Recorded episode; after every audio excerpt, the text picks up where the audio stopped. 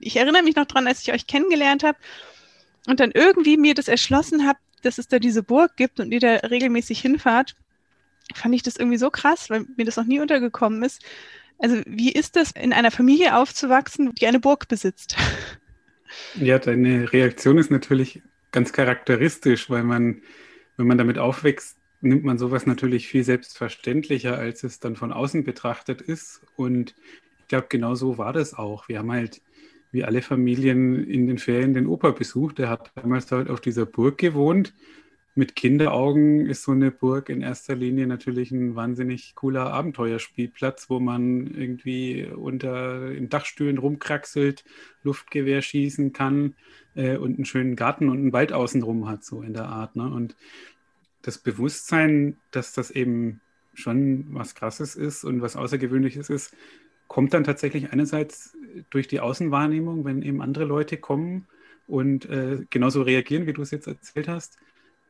Und dann natürlich ähm, für mich ganz stark in dem Moment, als meine Mutter den Laden übernommen hat. Also 99 ist mein Opa gestorben, der war Privatbesitzer dieser Burganlage mit allem drum und dran. Und dann hat eben diese nächste Generation übernommen. Und meine Mutter, kann man sagen, schmeißt jetzt halt seit 1999, seit über 20 Jahren den Laden und damit ist das halt in meinem Leben natürlich extrem präsent geworden.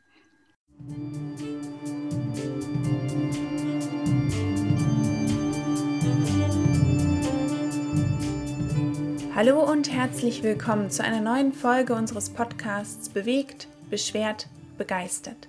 Ich bin Annika Beseiler, Studienleiterin bei Bildung Evangelisch und ich mache diesen Podcast zusammen mit meiner Kollegin Karina Harbeuter.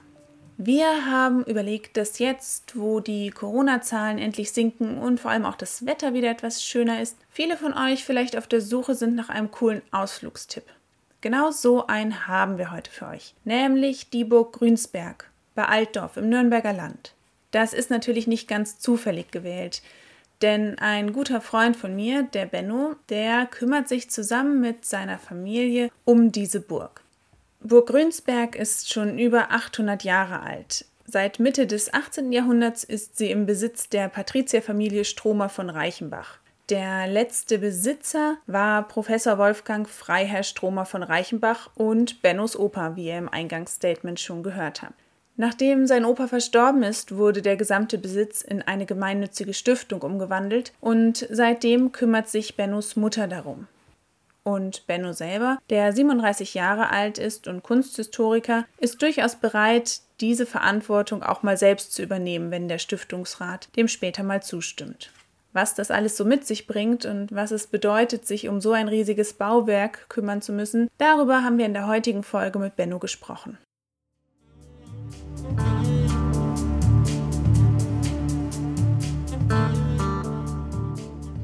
Ich wollte noch mal nachfragen zu den Reaktionen, ähm, wenn, wenn du Leute oder wenn Leute erfahren haben, dass du, dass deine Familie eine Burg besitzt. Was waren denn so da ganz besondere witzige Geschichten oder vielleicht auch schräge Reaktionen? Also weniger an Erzählungen, als wenn die Leute tatsächlich kommen. Und da gibt es eigentlich immer, immer zwei Reaktionen. Das eine ist so, die Burg liegt so recht versteckt äh, an der Durchfahrtsstraße, wo die meisten Leute eigentlich nur zwischen Altdorf und Burgtann durchrasen, also wirklich rasen. Ähm, und da gibt es Leute, die fahren da seit mehreren Jahren oder vielleicht sogar seit zehn Jahren durch und, und stellen da ganz erstaunt fest, dass da überhaupt diese Burg ist. Das ist so dieses Staunen. Und je weiter man dann vordringt, dann geht man den, den Burghügel hoch und dann öffnet sich plötzlich ein riesiger und wahnsinnig idyllischer Innenhof. Der löst Erstaunen auf. Und dann gehen die Leute ähm, innen rein, von außen sind die Gemäuer relativ unscheinbar, das sind schlichte Sandsteinmauern und dann öffnet sich aber im zweiten Stock eben so diese patrizische, adlige Lebensart mit Stuckdecken und Gemälden und Kunstschätzen und so weiter. Und das ist so das nächste Staunen, das sowas eben mitten in der Pampa steht. Das ist die eine Reaktion. Die andere Reaktion ist immer so, uh, das schaut Arbeit aus. Und beides ist natürlich wahr. Also es ist ein sehr, sehr schöner Ort ähm, und es steckt aber natürlich auch ganz, ganz viel Arbeit mit drin. Und dann gibt es natürlich schon diese ganz naive Vorstellung, dass so eine adlige Familie, also ich selber heiße mit Nachnamen Baumbauer, man hört es meinem Namen auch gar nicht mehr an, dass die irgendwie besonders reich sein muss oder eben den adligen Klischees entsprechen mhm. muss. Und wenn dann halt so ein Jugendlicher, äh, wie ich damals, als ich da angefangen habe, meine Führungen zu halten mit tiefen Hip-Hop-Hosen und Kapuzenpulli und so, dann da vor einem steht, dann denken die Leute immer erstmal so, hm, was ist das jetzt für ein Typ? Was macht der in dieser Burg und so? Und das war auch so eine witzige Reaktion, mit der ich in der Zeit eigentlich auch ganz gern gespielt habe. Und dann eben in den Führungen davon zu überzeugen, dass ich vielleicht durchaus was dazu erzählen kann oder so. Wie kam es denn überhaupt dazu, dass dein Opa diese Burg im Privatbesitz hat? Der stammt aus einer Nürnberger Patrizierfamilie. Das ist die Familie Stromer von Reichenbach. Die ist seit dem 13. Jahrhundert in Nürnberg nachweisbar und ist eben so eine typische Patrizierfamilie, das heißt Pfeffersäcke, die halt durch Großhandel, Eisenindustrie im Mittelalter zu Geld gekommen sind, dann so eine adlige Abstammung hatten. Also so der früheste Vorfahre hat immer berichtet, dass schon sein, seines Ahnherrn, Ahnherr heißt es da, also das ist der Großvater des Großvaters, das war der früheste, an den er sich erinnern konnte, der hätte schon eine Burg besessen. Und diese Nürnberger Patrizierfamilien, die haben über 500 Jahre im Prinzip die Geschicke von Nürnberg gelenkt. Und Nürnberg ist ja die Dürerstadt, also die Metropole in Mitteleuropa für Handel, Kultur, Wirtschaft. Und diese Patrizierfamilien, die hatten eben die Eigenheit, dass sie sich in dem Landgebiet, was zur Stadt Nürnberg gehört hat, eben solche Burgen gekauft oder errichtet haben. Und die Burg Grünsberg, das ist in der Nähe von Altdorf da im Nürnberger Land, die hat meine Familie vor gut 250 Jahren geerbt. Durch äh, glückliche Heirat, kann man sagen. Jetzt ist es ja so, Benno, dass du nicht nur äh, familienbedingt da sehr interessiert bist, sondern du bist ja auch beruflich promovierter Kunsthistoriker. War das ein Weg, der dann von deiner Teenagerzeit her vorgezeichnet war? Also das gehört auf jeden Fall zusammen. Also es gibt so für mich die eine Ecke, ich war so als Jugendlicher bis heute eigentlich, war ich so ein Fantasy-Nerd. Also ich habe schon immer so Rollenspiele gespielt, Schwarzes Auge. Und das ist so das, wo, glaube ich, so der Kern meiner Mittelalter-Affinität herkam. Und das andere ist natürlich die Burg. Also, und dass ich dort mehr Zeit verbracht habe und mich mehr eingebracht habe, das war dann auch so ziemlich der Anfang der Studienzeit und da hat sich das dann gegenseitig bedingt, dass ich mich einerseits immer mehr für Kunstgeschichte interessiert habe und andererseits durch die Kunstgeschichte natürlich dann auch wieder einen ganz anderen Blick auf die Burg gewonnen habe. Und auch mit der Familiengeschichte. Also es war für mich schon interessant, weil diese Familie Stromer, die war einfach im Mittelalter schon europaweit unterwegs und mit Kunstgeschichte ist man viel auf Exkursionen.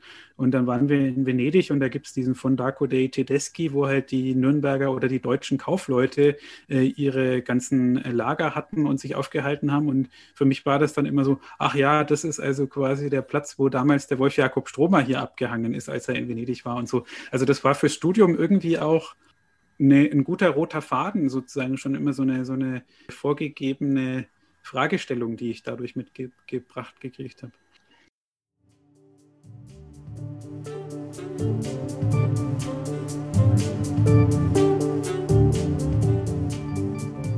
Bennos Familiengeschichte und auch sein eigenes Leben sind also wirklich eng mit dieser Burg verbunden. Und er hat uns erzählt, dass er das eigentlich auch ganz gut so findet und dass er dann, wenn seine Mutter es vielleicht mal nicht mehr schafft, eigentlich auch diese Verantwortung übernehmen und sich weiter um das Bauwerk kümmern möchte. Allerdings ist es auch mit ein paar Einschränkungen verbunden, zum Beispiel bei der Frage, wo man hinzieht oder wo man sich um einen Job bewerben kann. Darum wollten wir von Benno wissen, ob ihn das nicht auch manchmal belastet, dass seine Familie für diese Burg verantwortlich ist. Also das ist auf jeden Fall für mich immer eine Motivation gewesen, hier in der Region zu bleiben, langfristig, ähm, definitiv. Und deswegen bin ich jetzt auch umso glücklicher, dass ich jetzt gerade diesen Job da am Museum in Nürnberg bekommen habe, was in mein, also im Bereich Kunstgeschichte überhaupt mal einen Job zu bekommen, den man wahrscheinlich auf Lebenszeit haben kann, das ist schon mal ein absoluter Jackpot und dann auch noch in der Region, aus der man selber kommt, das kann man eigentlich gar nicht zu träumen wagen. Und da spielt für mich Grünsberg mit dieser regionalen Verwurzelung natürlich eine große Rolle. Für mich belastend sind im Prinzip zweierlei Dinge. Das eine ist, dass es schon große familiäre Konflikte auch gegeben hat. Also ich meine, es weiß jeder, wenn es was zu erben gibt, gibt es die wenigsten Familien, die da völlig friedlos und ohne Streit rauskommen. Und wenn es dann halt um so ein großes, doch irgendwo mit Geld verbundenes und wahnsinnig komplexes Erbe geht, dann ist mhm. es natürlich vorbestimmt, dass das nicht ohne blaue Augen ausgeht. Und das war teilweise schon heftig in unserer Familie.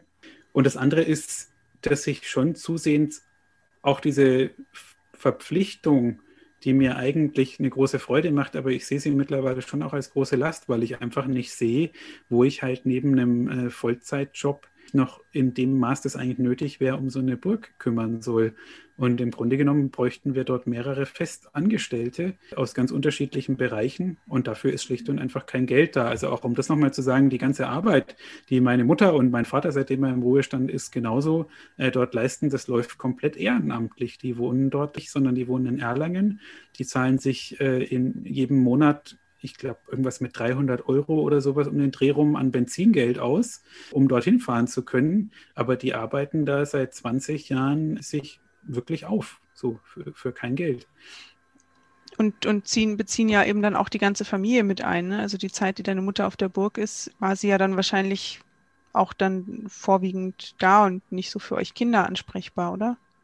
Ja, wobei ich meine, wie alt war ich dann? Also ich war 15. Ah, okay. Da bin ich jetzt eh nicht mehr so viel mit meinen Eltern rumgehangen. Aber es war schon so. Dass, also meine Mutter erzählt schon manchmal, dass das auch zu Konflikten mit meinem Vater kam und sie dann letzten Endes gesagt hat, sie will sich da überhaupt nicht entscheiden müssen, sondern sie will beide, die Burg und den Mann quasi. Und als er dann in Ruhestand ge gegangen ist, dann war tatsächlich die Konsequenz, dass er jetzt halt genauso viel dort arbeitet. Und das ist natürlich eine große Hilfe, weil er diese ganzen technischen Sachen natürlich extrem gut kann, wie viele Männer in der Generation. Zum Beispiel wird jetzt gerade eins der Vorgebäude, ist jetzt gerade fertig geworden, da hat er die ganze Elektrik verlegt. Und das ist eben auch was, was ich sehe. Ich bin Kunsthistoriker und auch so ein bisschen so ein klischeehafter Kunsthistoriker mit zwei linken Händen ich brauche da definitiv dann jemanden, der mich supportet, was halt so die handwerkliche Seite anbelangt. Mhm. Deswegen meine ich, also man bräuchte dort eigentlich ganz unterschiedliche Begabungen auch, die da mithelfen.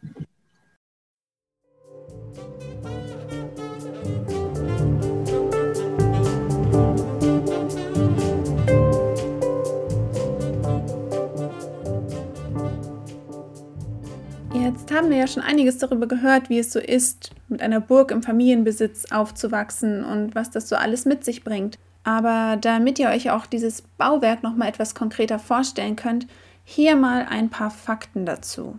Also die gesamte Fläche der Burg mit all ihren Wehrgängen und Türmchen und Häusern beträgt 1260 Quadratmeter und ein paar zerquetschte. Ich meine, ihr könnt ja mal überlegen, wie das im Verhältnis zu eurer Wohnfläche derzeit aussieht. Bei uns sind es zu viert ein bisschen mehr als 80 Quadratmeter. Da hätten wir auf Grünsberg auf jeden Fall deutlich mehr Platz. Aber wie sieht diese Burg jetzt eigentlich aus, so von außen und innen? Das kann Benno, wie ich finde, sehr anschaulich erzählen. Es ist im Prinzip eine Anlage, die besteht aus mehreren Mauerringen, also es steht auf einem Felssporn, ist unten ummauert, dann geht man erstmal hoch, da sind dann schon zwei sehr große Gebäude zur linken und zur rechten, wo früher so die Wirtschaftsgebäude drin waren. Das sind heutzutage Wohnungen und ein ganz kleiner Saal, in dem meine Mutter ihre Konzerte veranstaltet. Dann kommt man durch so einen Torturm durch und steht dann eben in diesem großen Innenhof. Und dort sind dann wiederum zwei Gebäude. Das ganz große ist das Haupthaus, das sich also über äh, drei Geschosse erstreckt mit wirklich hohen Zimmerdecken und großen Räumen. Und das gesamte Haus ist eben von oben bis unten vollgestopft mit Antiquitäten und Kunstschätzen. Und dann gibt es noch das Billardgebäude. Das ist so ein, das kleinere Gebäude hinten am Burghof, wo auch eine Wohnung drin ist. Und wer wohnt da? Ähm, mittlerweile wohnen da lauter mhm. Mieter tatsächlich. Also die Konstellation ist eigentlich die, dass, wie gesagt, mein Großvater noch der Privatbesitzer war und die Generation meiner Mutter, die stand dann vor dem Problem ähm, und vor der Frage, wie man so eine Burg mit dem Wald außenrum, der dazu gehört und der Kulturlandschaft und eben auch dem ganzen Inventar, also dem Mobiliar, den Kunstschätzen, wie man sowas über die Generationen gut erhalten kann. Und die haben dann also nach einer nachhaltigen Lösungen gesucht und letzten Endes kam der Beschluss, der auch eigentlich schon auf meinen Großvater zurückgeht, das Ganze in eine Stiftung umzuwandeln. Das heißt, diese Generation hat auf den Privatbesitz verzichtet und das Ganze in, wenn man so will, in eine eigene rechtliche Person umgewandelt, eben eine gemeinnützige Stiftung. Ist keine Familienstiftung, die jetzt quasi den Interessen und den Nutzen der Familie dienen soll, sondern eine gemeinnützige Stiftung, hauptsächlich schlicht und einfach mit dem Zweck, eben dieses Kulturerbe, das quasi der gesamten Gemeinschaft gehört, gut in die nächsten Generationen zu bringen. Und diese Generationen, die hatten dann alle ein Wohnrecht auf Lebenszeit. Und da gab es aber verschiedene Probleme, weil manche Wohnrechte zum Beispiel für Gebäudeteile vorgesehen waren, in denen man feuerpolizeilich gar keine Wohnung einrichten konnte. Das heißt, einer meiner Onkels ist in dieser Hinsicht leer ausgegangen. Ein anderer Onkel ist mittlerweile verstorben. Ähm, eine Tante, die äh, ist mittlerweile nach Berlin umgezogen. Und so sind diese Wohnungen alle frei geworden und werden jetzt vermietet vom verstorbenen Onkel. Das Geld fließt jetzt schon in die Stiftung ähm, und diese anderen Wohnrechte, die eben noch äh, den Verwandten gehören und vermietet werden, da fließt das jetzt quasi noch in deren Tasche. Das ist aber immer eine Frage auf Lebenszeit. Das heißt, wenn die irgendwann mal nicht mehr sein werden, wird diese Miete dann auch wieder der Stiftung zugutekommen und damit dem Erhalt der, der Burg. Burg Grünsberg allein ist also bei weitem nicht alles, worum sich Familie Baumbauer bzw. die gegründete Stiftung kümmert. Vielmehr gibt es ein ganzes Gut drumherum, bestehend aus Wald und Kulturlandschaften, aus Flussabschnitten und sogar einem Flughafengrundstück. Insgesamt handelt es sich um eine Fläche von über 85 Hektar, was umgerechnet in diese berühmten Fußballfelder ungefähr 120 davon ergibt. Sich um all das zu kümmern kostet natürlich viel Zeit und Geld und gerade auch der Wald ist durchaus besonders und bedarf einiges an Pflege, wie Benno uns erzählt. Also dieser Wald der zeichnet sich dadurch aus, dass er schwierig zu bewirtschaften ist. Also es ist ein von Hängen und Schluchten durchzogener Wald.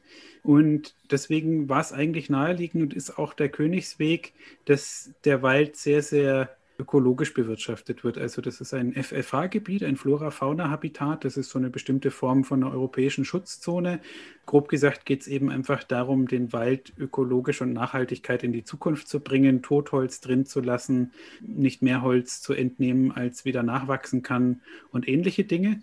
Das heißt, er ist ökologisch sehr, sehr hochwertig mit seltenen Arten. Es gibt endemische Moose und Flechten, die dort in der einen Schlucht gedeihen und solche Dinge. Und es ist auch ein wahnsinnig schöner Wald, also mit hohen Bäumen, die da in den Schluchten wachsen. Es ist eine große Dynamik mit Felsstürzen, die runterkommen, wo dann der Bach, der da durchfließt, jedes Jahr einen anderen Verlauf nimmt. Im Winter gefrieren die gefrieren die Wasserfälle, so dass man da also so richtige Eiszapfenbärte hat und sowas. Also es ist auch ein sehr, sehr schöner Ort. Und es gehören dann noch äh, andere Flächen dazu, wie Fischteiche, ähm, teilweise äh, Gewässerabschnitte, auf denen wir auch äh, alte Fischereirechte haben. Es gehört ein Jagdrecht mit dazu, das verpachtet wird. Es gehört eine alte ähm, Apfelwiese mit historischen Apfelsorten, äh, die jetzt auch nochmal ganz neu von meinen Eltern hergerichtet wurde. Und landwirtschaftliche Flächen, die auch verpachtet werden. Und ein historischer Garten gegenüber, das ist der Himmelgarten. Ist das dieser das heißt, Tierfriedhof? der Tierfriedhof, genau. Das war der Tierfriedhof, muss man mittlerweile sagen. Ich glaube, bis 2019 über lange Zeit, da ist der Pachtvertrag ausgelaufen. Also es war tatsächlich eben ein Tierfriedhof und äh, skurril, aber es war eben eine Möglichkeit, den Garten äh, in seiner historischen Form zu erhalten, weil ich finde erstmal ein Pächter für so einen Garten in, in so einer Gegend gar nicht so einfach. Also wer Interesse hat, einen sehr, sehr schönen historischen Garten mit einer großen Scheune, die man vielleicht auch dazu pachten könnte, äh, zu nutzen, kann sich gerne melden. Es klingt danach, dass man einfach sehr viel Geld braucht, um so eine Burg zu erhalten. Stimmt das? Das stimmt definitiv. In erster Linie, weil es natürlich ein einziges riesiges Baudenkmal ist und seit meine Mutter dort tätig ist, eben seit über 20 Jahren und auch schon mindestens seit den 90er Jahren, und wenn man es weiter zurückverfolgt, eigentlich zu jedem Zeitpunkt ist so eine Burganlage natürlich eine Dauerbaustelle. Also es wird, man fängt quasi an, einer, an einem Punkt an zu sanieren, Dann baut man einmal drumherum in einem Turnus von 20, mhm. 30 Jahren und dann kann man im Grunde wahrscheinlich bald wieder von vorne anfangen. Wobei ich letztes Jahr, glaube ich, noch mal den Gebietsreferenten vom Landesamt für Denkmalpflege getroffen habe, der da für äh, lange Jahre zuständig war. Und der ging eigentlich davon aus, dass jetzt erstmal sozusagen für ungefähr 90 Jahre ähm, grob geschätzt die ganz, ganz schwerwiegenden großen Baumaßnahmen, die wirklich die Gebäude, den Gebäudeerhalt gesichert haben, dass die vielleicht jetzt erstmal auf die nächsten zwei, drei Generationen vielleicht geschafft sind.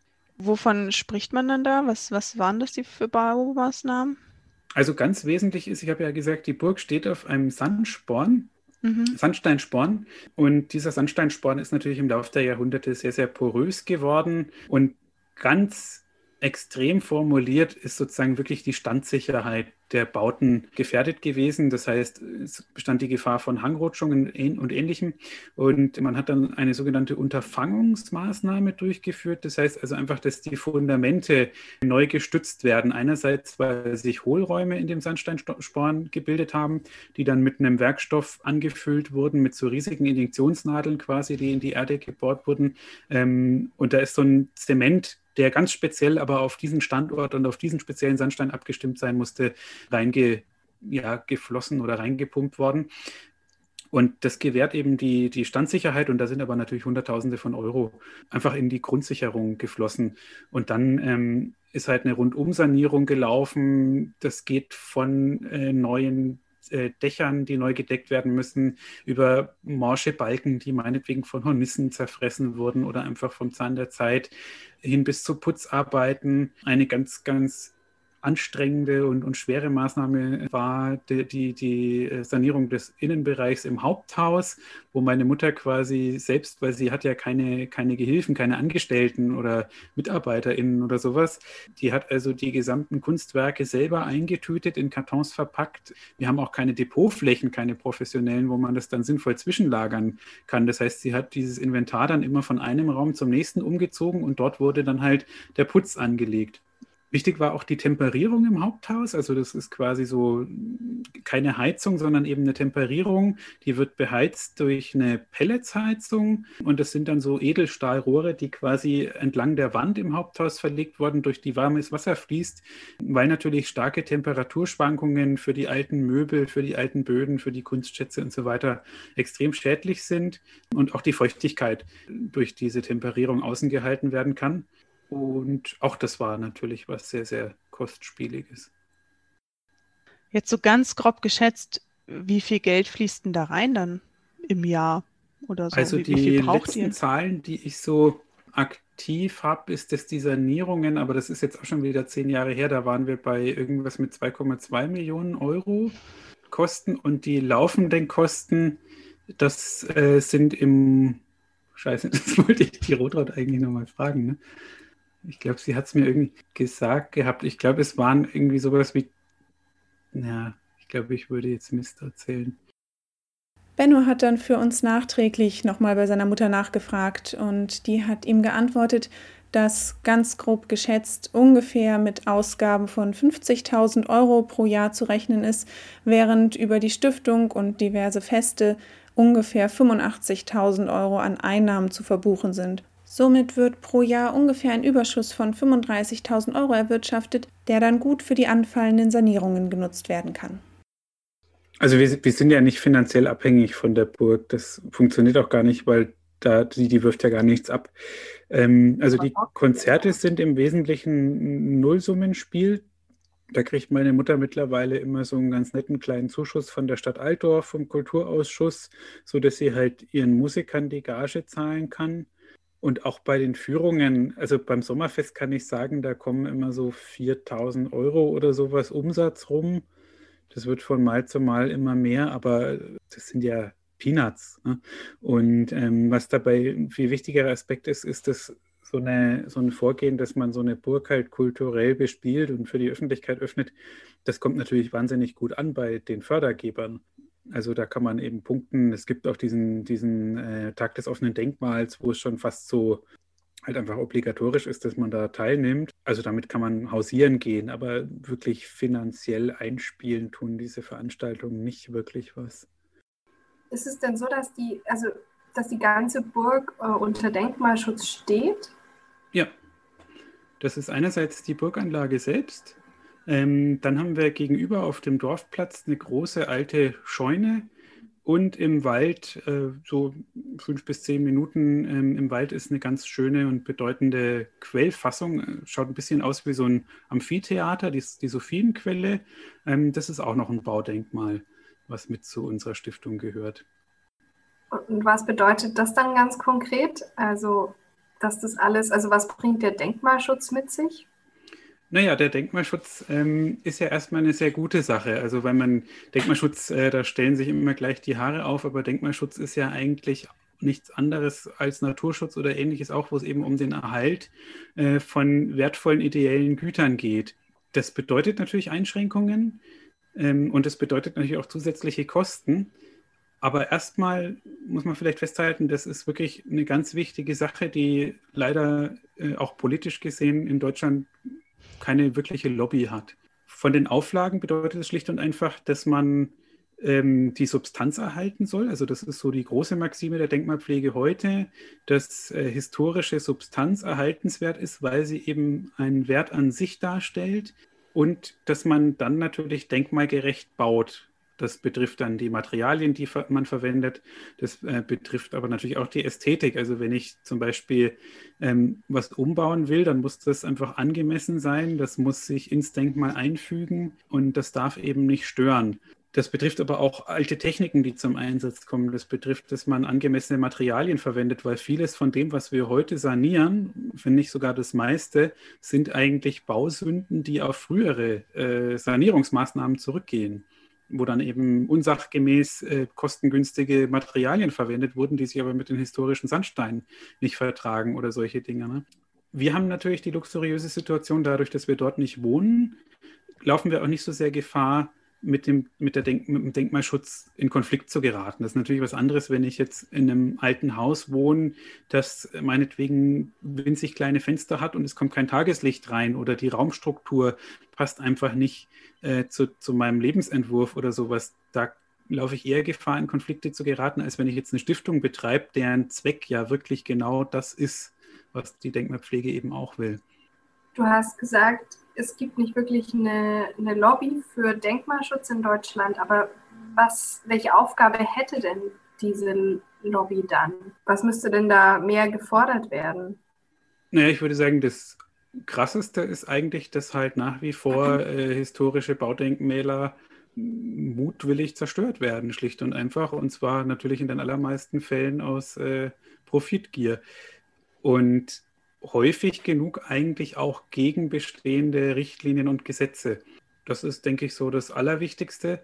Und dann kommt natürlich auch eine gewisse Lobbyarbeit mit dazu, weil Denkmalpflege eben in erster Linie den Ruf äh, genießt, halt störend zu sein, äh, irgendwie penibel zu sein, sich in die Interessen von armen Hausbesitzern äh, einzumischen, unflexibel zu sein.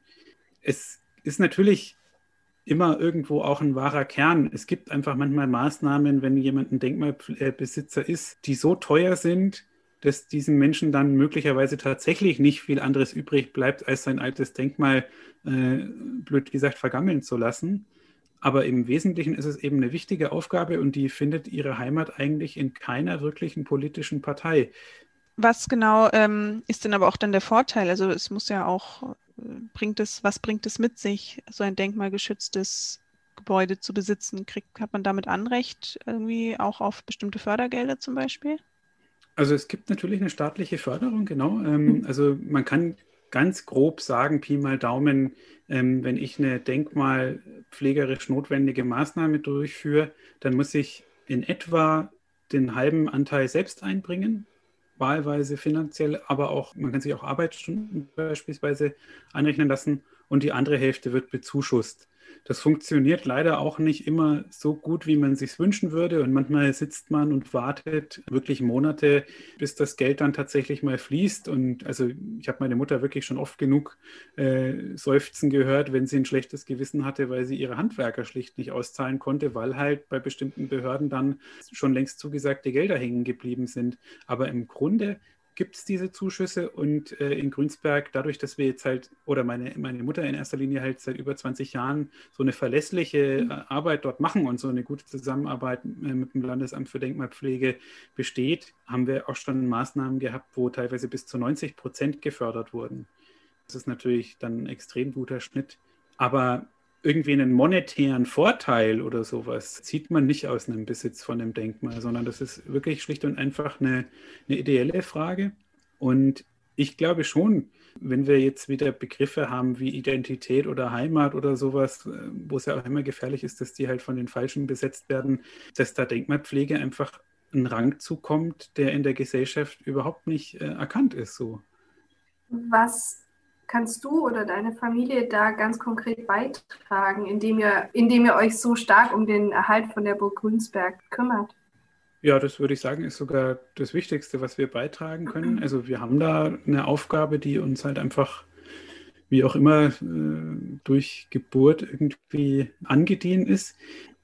Und ich glaube, das wir da im Prinzip auch verloren sind, weil meine Mutter liebt dieses, diesen Ort, seitdem sie ein Kind ist und ich liebe den, seitdem ich ein Jugendlicher bin. Das heißt, der ist mir ans Bein ge gebunden emotional, also ich komme da gar nicht raus. Und insofern bin ich mir sicher, dass ich das auch mal weitermachen will. Und was wir natürlich zusätzlich machen, ist, dass wir schon schauen, dass, dass diese Burg halt nicht nur stehen bleibt, sondern dass es ein lebendiger Ort ist. Also wir machen Kulturveranstaltungen, meine Mutter vor allem ihre Konzerte, wo sie auch viel Wert drauf legt, dass das dann halt auch wieder eine Form von Kulturdenkmalpflege ist, indem sie halt keine Mainstream-Konzerte macht, sondern eben wirklich Nischenklassik sozusagen. Meine Frau und ich, wir haben angefangen, vor über zehn Jahren ein großes Sommerfest im Burghof zu veranstalten, um eben auch mal wegzukommen von diesem Nischenpublikum und was für Familien zu bieten wo dann im Burghof eben mit vielen Freunden und Bekannten und eben dem Förderverein, den es auch gibt, ein großes Fest zu veranstalten, wo wir teilweise tausend Leute da hatten, mit Live-Musik, mit Speis und Trank, mit Burgführungen, Kinderprogramm, also wirklich so ein ganz klassisches Sommerfest, wie man sich es eben vorstellt. Also wir versuchen die Burg zu öffnen, natürlich auch durch Führungen, die wir regelmäßig angeboten haben, zeitweilig, als ich noch mehr Zeit hatte, oder eben für Gruppen, die kommen wollen. Also wirklich einen kleinen kulturellen Ort auch zu schaffen.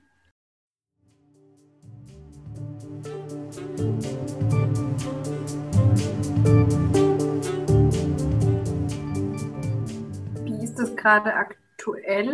Also meine Mutter hat sich getraut, ein Veranstaltungsprogramm auszuschreiben. Natürlich mit Hygienekonzept und allem drum und dran und in Hoffnung auf gutes Wetter. Und jetzt hängt es natürlich ganz stark von Inzidenzzahlen und so weiter ab, wie es weitergeht. Mit Führungen ist natürlich im Moment dann sehr schwierig, weil das wären dann halt die geschlossenen Räume.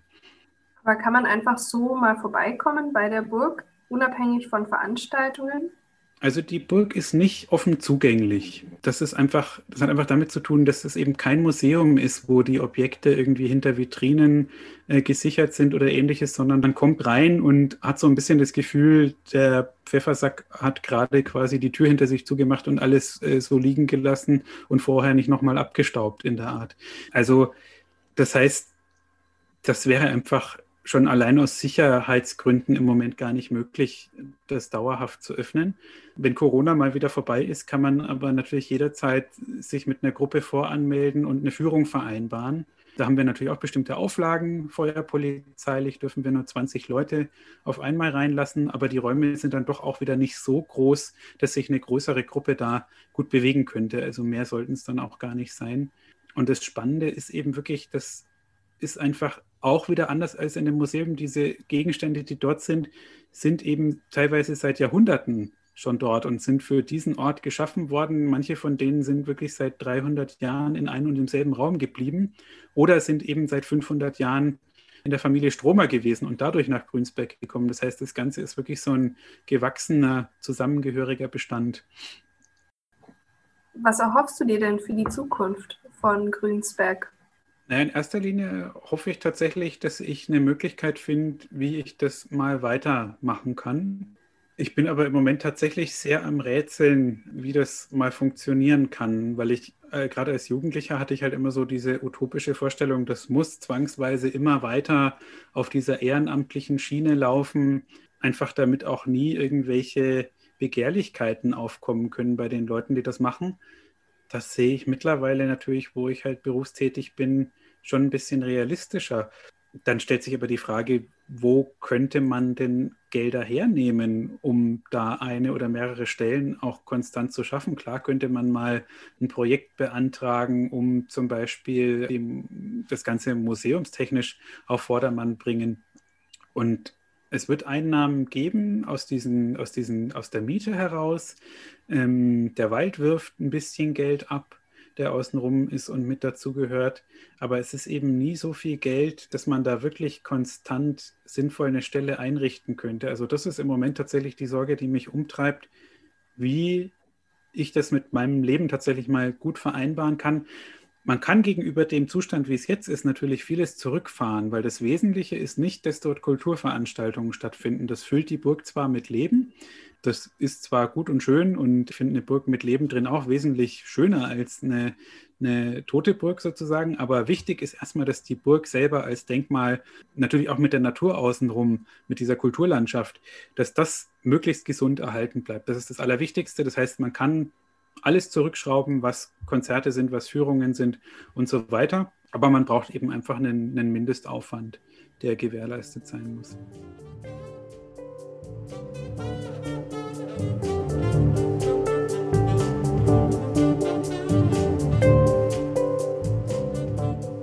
Das war die Folge unseres Podcasts Bewegt, beschwert, begeistert zu der Frage, was es eigentlich bedeutet, wenn man in der Familie eine Burg besitzt bzw. dafür verantwortlich ist. Und wir danken Benno ganz herzlich für die Einblicke, die er uns in diesem Gespräch gewährt hat und hoffen natürlich, dass Burg Grünsberg auch weiterhin so erhalten bleibt und so zugänglich bleibt, wie das jetzt der Fall ist. Und falls ihr Lust bekommen habt, die Burg selber mal zu besuchen, dann meldet euch doch an für eine Führung oder besucht ein Konzert oder das Sommerfest, wenn das wieder möglich ist. Infos dazu findet ihr auf der Seite der Burg Grünsberg unter www.stromerstiftung.de. Und wenn euch unser Podcast gefällt, dann gebt uns doch gerne ein Sternchen auf iTunes oder ein Like auf Spotify oder schreibt uns auch einen Kommentar über die Homepage oder über Instagram. Da findet ihr uns unter bewegt, beschwert, begeistert. Und falls ihr selber mal was Spannendes zu erzählen habt oder jemanden kennt, von dem ihr sagt, der oder diejenige hat ein super Projekt oder hat was ganz Cooles erlebt, das soll sie auf jeden Fall mal erzählen, dann schreibt uns auch gerne. Wir freuen uns auf eure Hinweise. Vielen Dank fürs Zuhören und bis zum nächsten Mal.